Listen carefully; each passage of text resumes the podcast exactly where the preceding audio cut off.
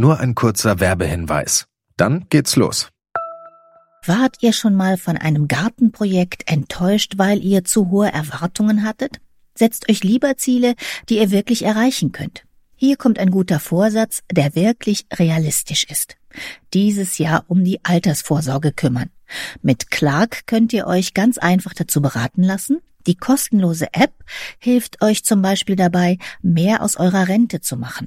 Innerhalb weniger Minuten bekommt ihr einen Altersvorsorgevergleich, der euch die Top-Tarife anzeigt. Und wenn ihr euch die Clark-App runterladet und zwei eurer bestehenden Versicherungen eintragt, dann schenkt euch Clark mit dem Code GARTEN34 einen 30 Euro Shopping-Gutschein.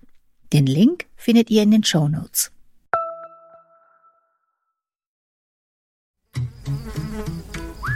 Gartenradio mitten im Grünen. Diesmal geht es um begrünte Fassaden und Dächer. Wir wissen alle, neben Parks, Straßenbäumen und Frischluftschneisen ist Gebäudegrün notwendig für das Klima in der Stadt. Und in Berlin haben sich in diesem Sommer Gebäudebegrüner aus aller Welt getroffen. Ich bin Karo und ich bin Zembegreen aus den Niederlanden. Ich bin Robert Zekus aus Polen. I'm from India. I'm Prasannamurthy Desai. My name is Tatiana. I'm from Ukraine, but I work in Vienna now. Aus 39 Nationen sind Praktiker und Praktikerinnen zusammengekommen, um von ihren Projekten zu berichten und sich auszutauschen. Unter ihnen ein Pionier der vertikalen Gärten. Seit 40 Jahren verwandelt Patrick Blanc, Botaniker, Wissenschaftler und Künstler zwischen Paris, Dubai, Singapur und Berlin die Fassaden von Museen, Hotels, Wohngebäuden und Brücken in senkrechte Gärten, ja in artenreiche Biotope. Dafür hat er ein ausgefeiltes Know-how an Technik entwickelt, aber Gebäudebegrüner brauchen vor allem eins. Uh. Das Wichtigste ist es, Pflanzen zu lieben, sagt Patrick Blanc. Wie ihn ein Aquarium zum Gebäudebegrüner gemacht hat, wo wir hierzulande in Sachen Gebäudegrün stehen und vor welche Herausforderungen eine Fassadenbegrünung einen Hausmeister stellen kann, hören wir in dieser Folge.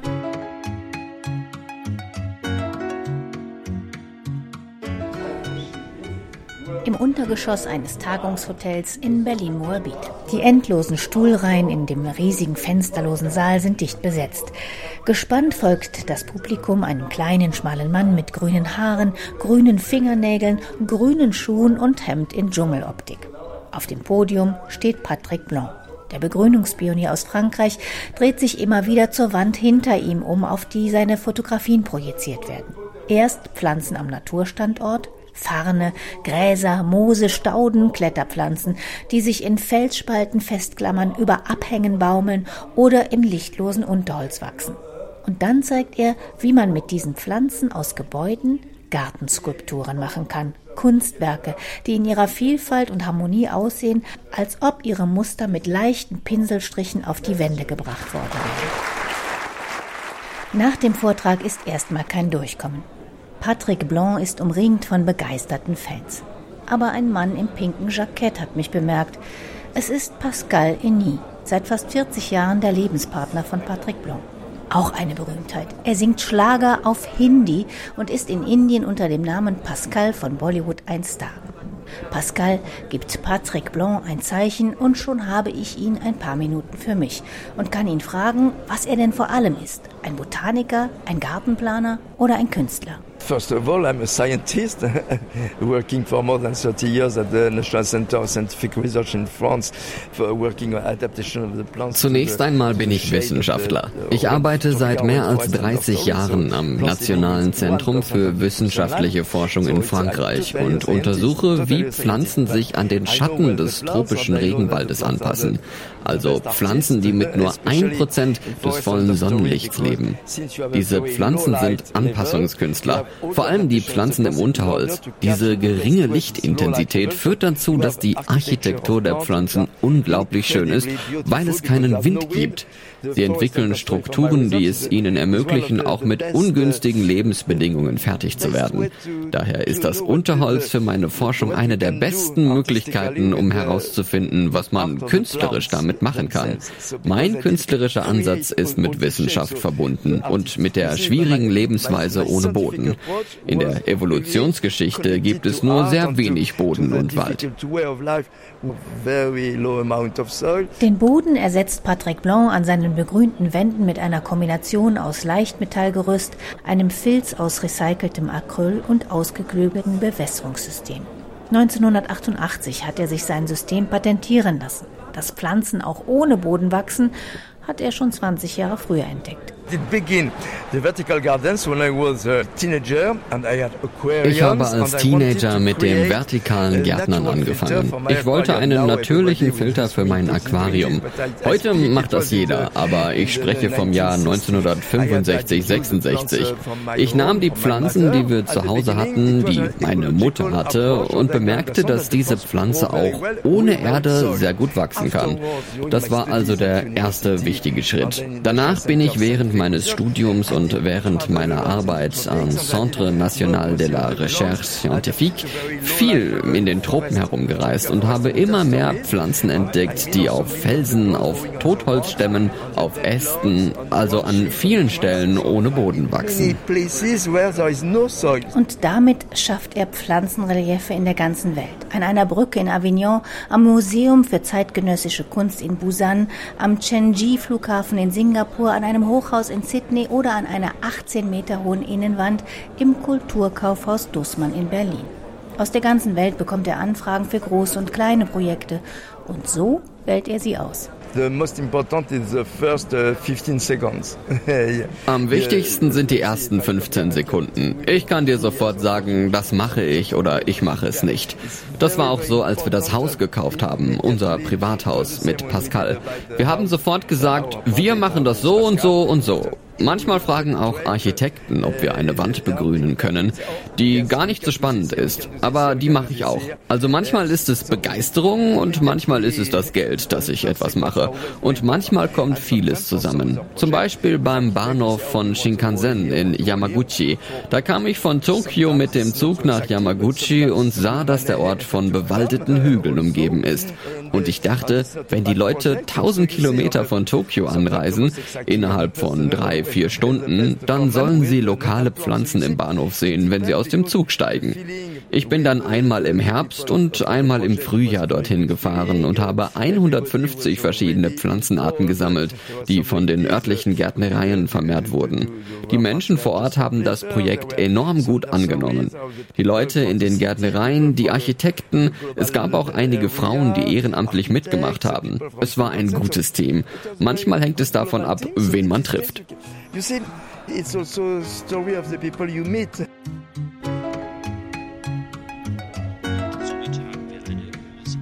Nach dem Auftaktvortrag von Patrick Blanc geben sich die Redner und Rednerinnen die Klinke in die Hand. Im Halbstundentakt finden in vier Sälen jeweils vier Vorträge gleichzeitig statt. Insgesamt rund 100 Vorträge in zwei Tagen. Das Publikum wandert vom Italiener Paolo Russo und seinem Vortrag über den Bosco Verticale, dem vertikalen Hochhaus Wald in Mailand, zu Dr. Ji Jung Lin aus Taiwan, die vom Gemüseanbau auf Dächern berichtet. Marta Siwirska aus Polen referiert über die Begrünungsanreize im Land und Professorin Helga Fassbinder stellt gleich ein ganzes begrüntes Wohnviertel in Wien vor die Biotop City Wiener Berg, ein Viertel für sozial schwache Bewohner mit Tausenden von Bäumen, mit begrünten Fassaden und Dächern, zwei Schwimmbädern auf den Dächern und einem Klima, das im Sommer um zwei Grad kühler ist als in den unbegrünten angrenzenden Quartieren. Und das Ganze zu Kosten des sozialen Wohnungsbaus. Das hat nicht mehr gekostet und die Extrakosten für Instandhaltung sind pro Jahr 9 Euro pro Quadratmeter. Das ist also wirklich sehr erträglich. Stadtplanung, neue Techniken, Biodiversität, Nachhaltigkeit. Die ganze Palette der Themenkomplexe rund um Gebäudegrün wird abgebildet. Dazu präsentieren Firmen und Organisationen ihre Ideen und Visionen. Da ist ein Altkleidersammler aus Süddeutschland, der begrünte Kleidersammelcontainer anbietet und die Stiftung Altes Neuland Frankfurt stellt eine Zukunftsvision vor, in der aus Einfahrtstraßen Lebensraum werden soll. Landschaftsarchitekt Yannick Feige erklärt vor großen Plakattafeln unermüdlich, worum es dabei geht. Dann hatten wir die Idee, diese großen Straßen, versiegelten Flächen eben ja, zu überplanen und eben hochwertigen, qualitativen Lebensraum für Menschen und aber auch die Natur zu schaffen. Genau, das heißt, es sind Brücken, die überspannen bestehende versiegelte Flächen in Frankfurt. Hier Gedankenspiele, dort Handfestes. Eine ganze Reihe von Herstellern stellen alles vor, was es an Technik für Fassaden oder Dachbegrünung so gibt. Zum Beispiel fertige Dachbegrünung zum Ausrollen. Ist wie ein Rohrrasen, aber dann bepflanzt mit Sedenpflanzen. Ist eigentlich ein Sukkulent, eigentlich wie ein Kaktus. Und die speichert alles, was in das Blatt. Und das Vorteil von vollkultiviert ist, ist, dass es weniger Pflege braucht. Und daneben steht vorbepflanzte Dachbegrünung in schwarzen Plastikschalen. Das ist ein Kassette mit alles darin.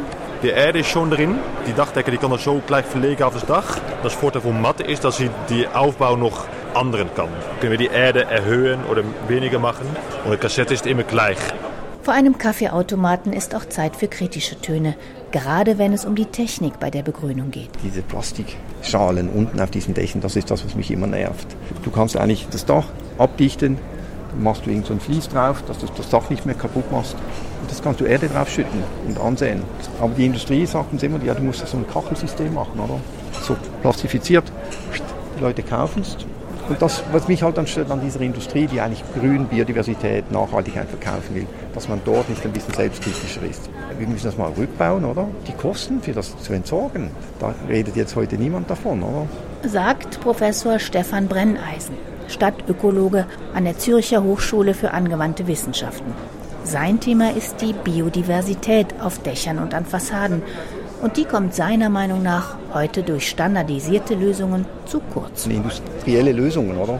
Die sind dann wirklich manchmal von Polen bis Portugal die gleichen Matten, oder? Klar, das ist ein Einheitsbrei, ist eigentlich nicht wirklich Biodiversität.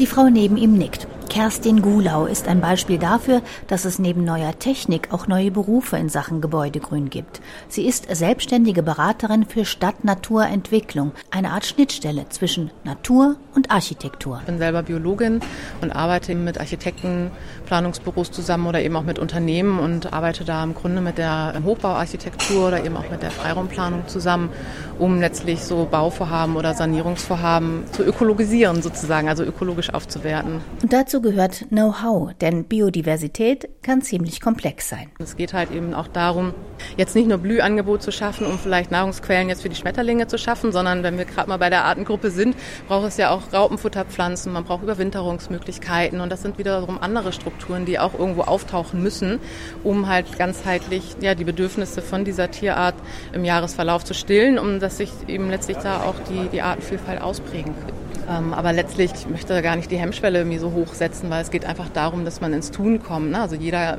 Meter zählt, gibt es ja auch so diesen Slogan und ich glaube, da ist auch was Wahres dran. Also ich denke mal, ein Gründach zu schaffen ist schon mal besser als kein Gründach zu schaffen und wenn es noch nicht die richtigen Pflanzen vielleicht sind, dann hat man irgendwo nochmal die Möglichkeit, danach zu justieren. Und für das Nachjustieren gibt es auch schon neue Initiativen, ergänzt Stefan Brenneisen. Es ist eine tolle Studentengruppe in Basel, die machen jetzt Nachbesserungen.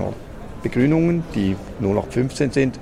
Jetzt haben sie von einer Stiftung Geld bekommen und jetzt gehen die nachbessern. Ein bisschen Material, nochmal Erde drauf, ein bisschen Holz verteilen, um die, ein bisschen gezielter die Biodiversität dann noch auf die Flächen zu bringen. Und noch eine Herausforderung wird man in Zukunft meistern müssen, sagt Jonathan Müller, der einer Berufsgruppe angehört, die für den Ausbau von Gebäudegrün dringend gebraucht wird, die Architekten.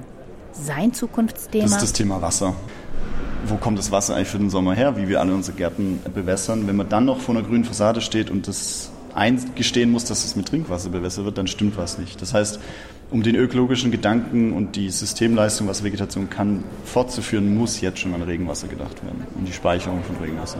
Ein begrüntes Dach äh, dient wie so ein Schwamm, das ist ein Puffer, aber da kommt immer noch überschüssiges Wasser an, was man in eine Zisterne einleitet, speichert und dann nutzt zur Bewässerung, sofern verfügbar, in die heißen Tage kommen.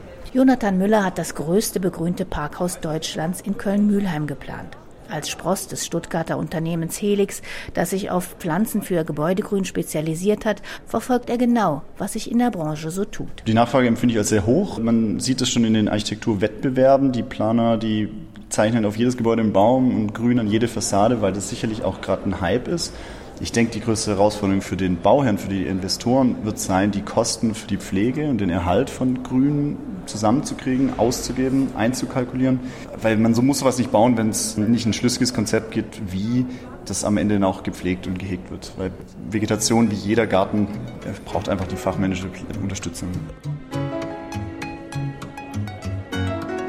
Fachmännische Pflege, auch ein Thema in Berlin. Wie entwickelt sich eine Dachbegrünung oder eine Fassade im Laufe der Jahre?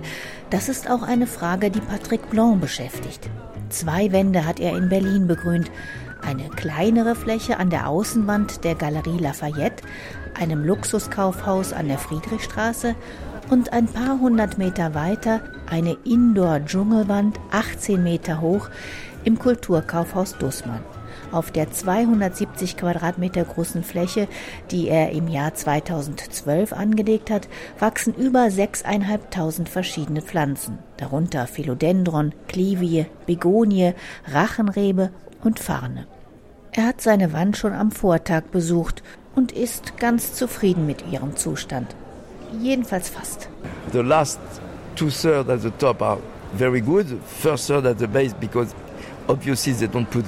also die oberen zwei Drittel funktionieren sehr gut. Das untere Drittel am Fuß der Wand hat sich etwas verändert, weil keine Beleuchtung eingesetzt wurde. So ist es für die Pflanzen ein wenig schwieriger.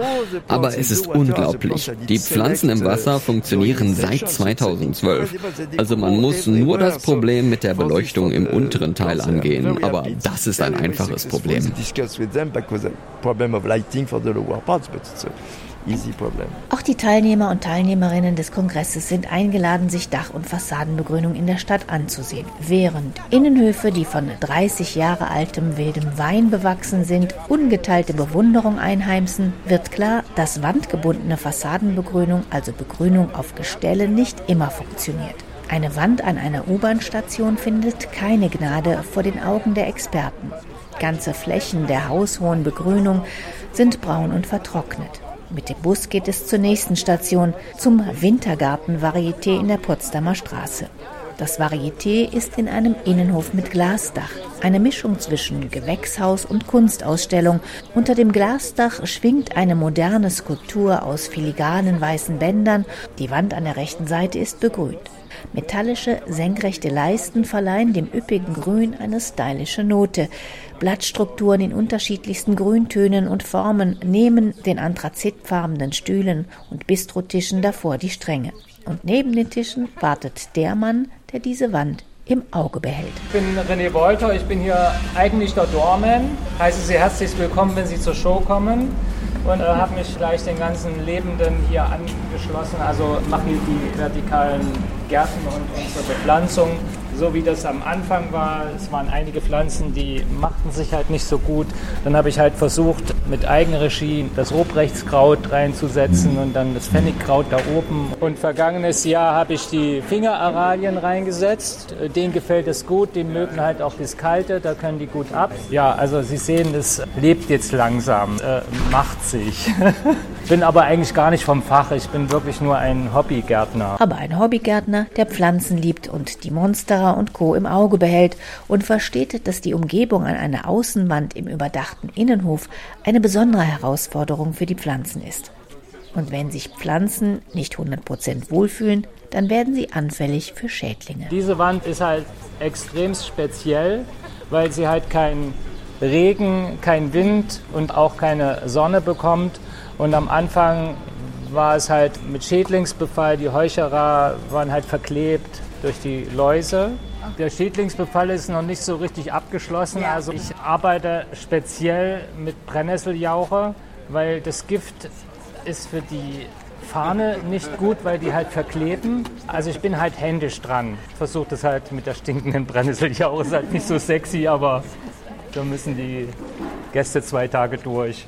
René Wolter nimmt es mit Humor der Dormann des Varietés, das an seinem Originalstandort an der Friedrichstraße vor dem Ende des Zweiten Weltkriegs die Bühne für Weltstars wie Josephine Baker war, nimmt die Pflege der begrünten Wand gerne auf sich. Denn diese Wand macht das Varieté noch besonderer. Man kommt hier rein, es macht was mit einem, es macht Raum. Sie sehen das dann auch, Pflanzen machen es einfach, die machen Räume schöner. Wenn dieser Weltkongress eines klar macht, dann wie vielfältig die Themen rund um Dach- und Gebäudegrün sind. Das zeigt sich vor allem auch bei denjenigen, die sich schon lange für mehr Grün an Wänden und auf Dächern einsetzen.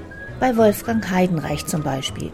Seit drei Jahrzehnten ringt er in München mit rund 30 Mitstreitern und Mitstreiterinnen in dem gemeinnützigen Verein Green City um weniger Autos und dafür mehr Grün in der Stadt.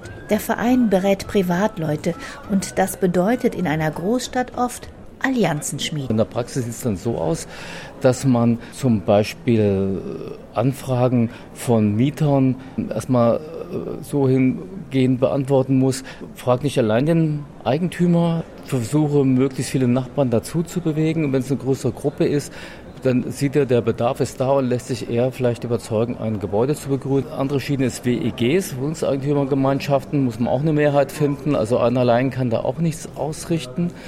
Wir zeigen Wege auf, wie es geht. Also wir informieren, wir sagen wir kommen zu einer Sitzung oder auch bei den Eigentümern gekommen, eine Gruppe, informieren nochmal, helfen euch, wir reden direkt mit den Eigentümern und, auch. und dann geht es richtig los, dann geht es nämlich in, in die Technik rein. Also früher konnte man einfach einen Selbstklemmer wie wilden Wein, Efeu ohne Kletterhilfe einfach an die Wand pflanzen oder auch ein Rosenspalier einfach mit Dübeln, Schrauben an der Wand befestigen. Bei den modernen Fassaden ist das heute gar nicht mehr möglich. Wir haben ein Verbundsystem. Das sind Selbstklimmer ausgeschlossen, weil die werden zu groß und schwer. Und dann gibt es Risse im Dünnputz oder kommt sogar runter vom Gewicht der Pflanzen bei einer Windböe.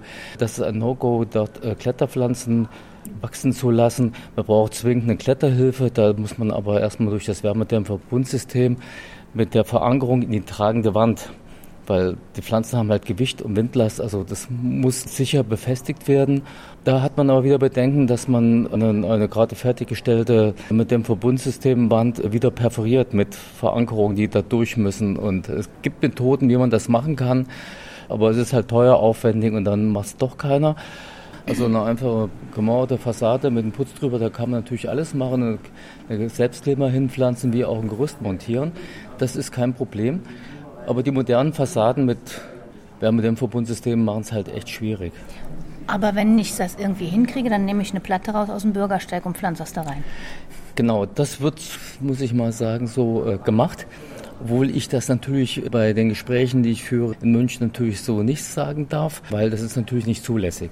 Das ist natürlich illegal. Man kann natürlich nicht eigentlich in öffentlichen Grund Gehwegplatten entfernen und eine Pflanzfläche reinsetzen. Aber die Stadt München hat ja ein Förderprogramm schon sehr lange und da wird eine Pflanzfläche im Gehweg zu schaffen, sogar von der Stadt München unterstützt. Also diese Aktion sozusagen im öffentlichen Raum eine private Kletterpflanze zu pflanzen, um am, am privaten Haus, an privaten Fassade hochwachsen zu lassen. Das ist gewünscht und wird äh, unterstützt. Da ist dann im Straßenraum oft das K.O.-Kriterium, die Telekommunikationsleitung immer sehr, sehr, sehr dicht an der Hausfassade langlaufen, parallel dazu. Also dann klappt es wieder nicht. Dann klappt es wieder nicht. Das ist leider ein ganz großes K.O.-Kriterium. Es ist noch nicht angekommen, wie dringend erforderlich auch die Fassadenbegrünung ist, zusätzlich zu den Straßenbäumen. Fangen wir mal bei banalen Geschichten an wie Graffiti.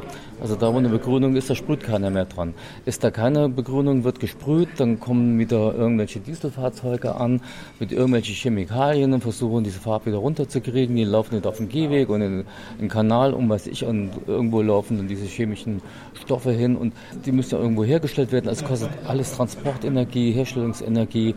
Und nur im Erdgeschossbereich eine Fassadenbegrünung ist, die dann auch für den Passanten angenehmer macht, wenn er da lang geht, weil er nicht von der einen Seite von der Sonne und von der anderen Seite von der Fassade gebraten wird, hat es noch den Vorteil, dass man mit dieser Anpassungsmaßnahme tatsächlich Klimaschutz betreibt. Und was für den privaten Bereich gilt, also Allianzen schmieden, damit es Mehrheiten gibt bei der Begrünung von Mehrfamilienhäusern, gilt auch für den öffentlichen Raum.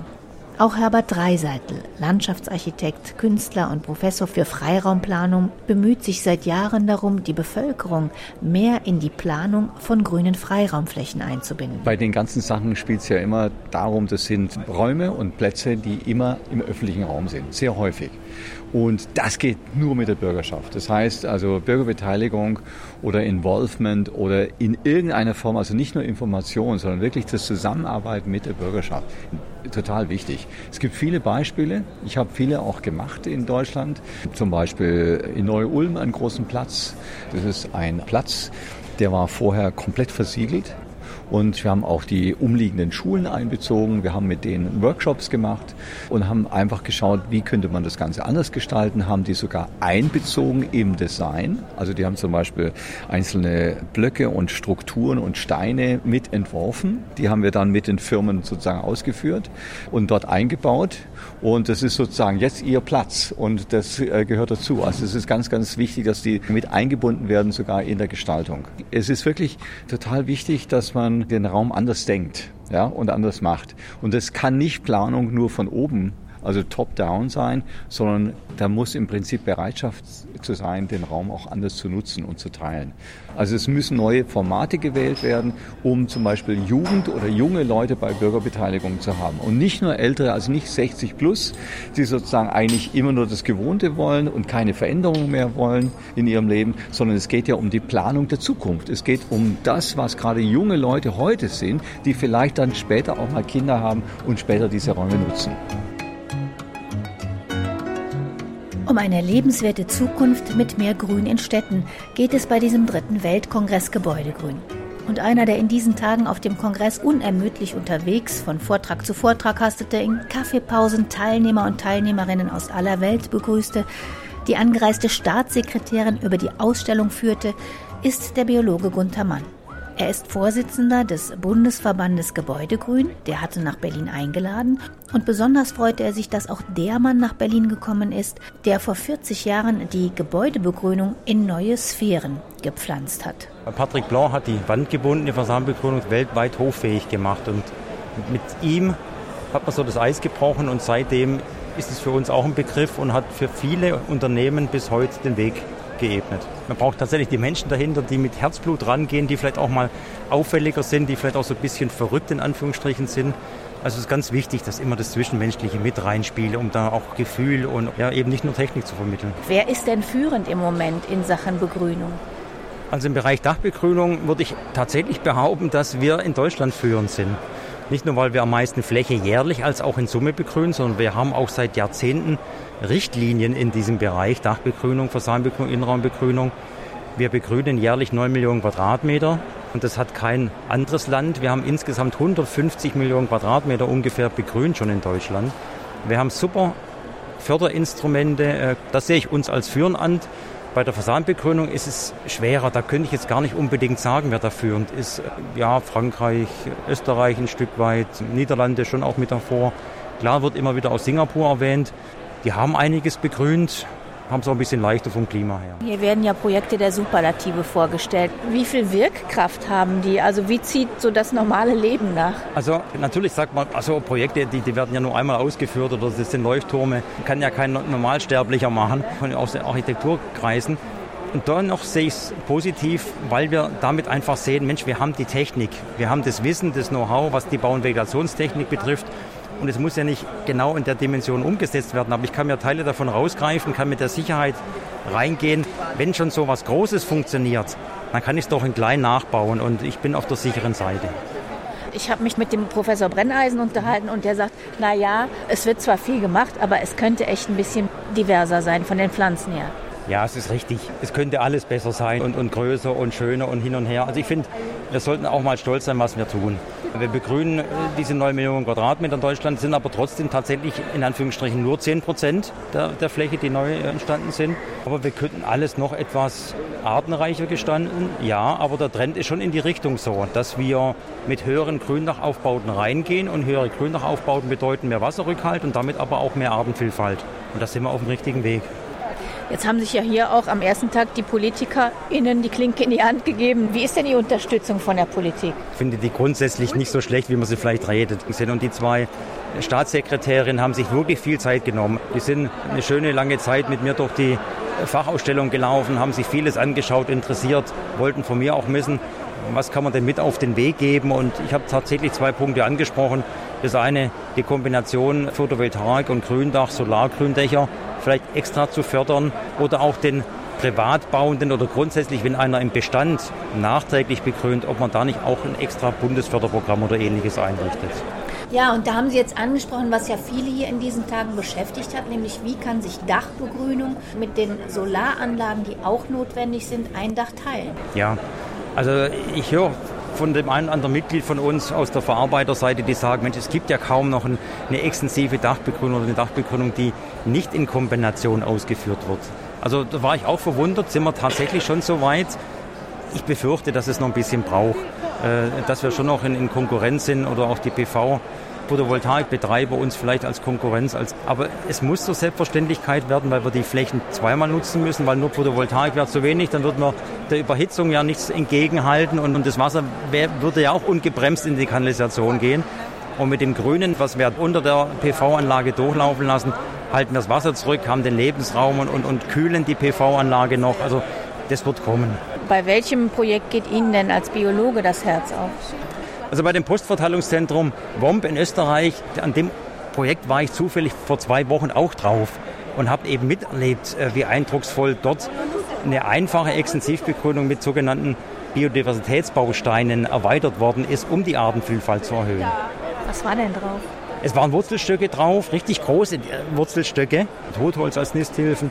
Es waren auch Wasserflächen drauf. Also extra nochmal eine Mulde geschaffen mit einer Teichfolie. Da staut sich das Regenwasser für ein paar Tage oder Wochen an. Da können nochmal äh, Insekten und Vögel eine, eine Fläche haben. Es waren nochmal verschiedene Kiesflächen. Einfach nochmal verschiedene Mikrohabitate, um nochmal extra Lebensraum, Rückzugsfläche, Sonnenplätze und so weiter zu bieten. Und das zwischen den normalen Pflanzen. Und in dem Bereich hat man auch mehr Erde angehäufelt und mehr Erde heißt ja auch mehr Wasserrückhalt. Und dort hat man Wildblumen, Saatgut aus der Region genommen, angesät. Also man hat hier nochmal eine schöne inselartige artenreiche Blumenwiese gehabt. Es gibt noch jede Menge Fragen, die in Sachen Gebäudegrün zu lösen sind. Von nachhaltigen Materialien über technische Fragen, die Zusammenarbeit zwischen grüner und Baubranche, politische Rahmenbedingungen und der Schulterschluss mit der Bevölkerung. Patrick Blanc freut sich erstmal, dass überhaupt genügend Teilnehmer für einen solchen Weltkongress zusammenkommen können. Vor 40 Jahren wäre daran noch nicht zu denken gewesen. Auch wenn er nicht müde wird anzumahnen, dass die Pflanze immer im Mittelpunkt stehen sollte. What is not good is that many many solutions are not at all uh, sustainable solutions. Was nicht gut ist, ist, dass viele Lösungen überhaupt nicht nachhaltig uh, sind und die meisten Menschen kennen die Pflanzen nicht. In Brasilien, das ist total verrückt, in Sao Paulo sieht man vertikale Gärten, die haben keine Pflanzen aus Brasilien. Wenn man die Artenvielfalt Brasiliens kennt, ist das völlig verrückt. Das ist schade, aber es wird besser und besser werden. Und wer die Pflanzen kennt, kann auch in Zeiten des Klimawandels aus grauen Wänden grüne Gärten machen. No problem at all, don't worry. Kein Problem. Du wirst immer Pflanzen finden, die auch im Klimawandel wachsen, auch wenn es noch trockener und noch heißer wird. Du hast alle Pflanzen für alle Situationen. Ja, mit einem hoffnungsvollen Patrick Blanc geht dieser kleine Überblick über das große Thema Gebäudegrün zu Ende. Wer selber darüber nachdenkt, Wand und oder Dach zu begrünen, in vielen Städten und Kommunen gibt es Förderprogramme, lohnt sich mal nachzufragen. In Köln heißt es zum Beispiel Grün hoch 3. Jede Menge Informationen gibt es auch auf der Seite des BUK, des Bundesverbandes Gebäudegrün. Da findet man auch eine Liste von zertifizierten Fachberatern und Fachberaterinnen in der eigenen Region. Die Links gibt es auch nochmal auf gartenradio.fm. Ich sage ganz herzlichen Dank fürs Zuhören und immer wieder Dankeschön fürs Weitersagen und Unterstützen. Mein Name ist Heike Sigoni. Machen Sie es gut. Gartenradio Gezwitscher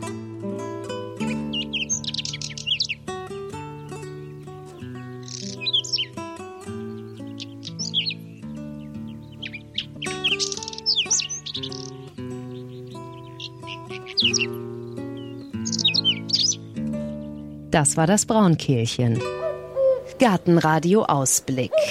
Ja, beim nächsten Mal geht es um das Thema schön verblüht. Denn auch nach der Blüte in Rot, in Gelb, in Blau sind viele Pflanzen noch eine Bereicherung im Garten. Das findet auch Yannick Weber, Gärtner in der Alexianer Klostergärtnerei. Und wenn es nach ihm ginge, dann müssten sogar die Schilder an den Pflanzen geändert werden. Blütezeit sollte gar nicht so strikt gehandhabt werden als Kategorisierung, sondern man sollte sagen Attraktivität der Pflanze. Und dann könnte man eigentlich auch die Attraktivität der Samenstände noch mit in die Zeit einrechnen. Genau, weil da steht immer drauf Blühzeit von Mai, Mai bis, bis Juni. Juni. Und dann fragt man sich, oh schade, das sind ja nur vier, vielleicht sind es auch nur sechs oder vielleicht auch acht Wochen. Was ist denn mit dem Rest des Jahres? Und eigentlich sind da manche Sachen ein Klassiker, der noch lange attraktiv ist. Das Brandkraut, letztlich eine Blütezeit, wenn man das mal biologisch sieht, von sechs, vielleicht auch acht Wochen. Aber man lässt eben diese kugelförmig aufgereihten Blütenstiele stehen, weil die den Garten nochmal wirklich ein Highlight geben.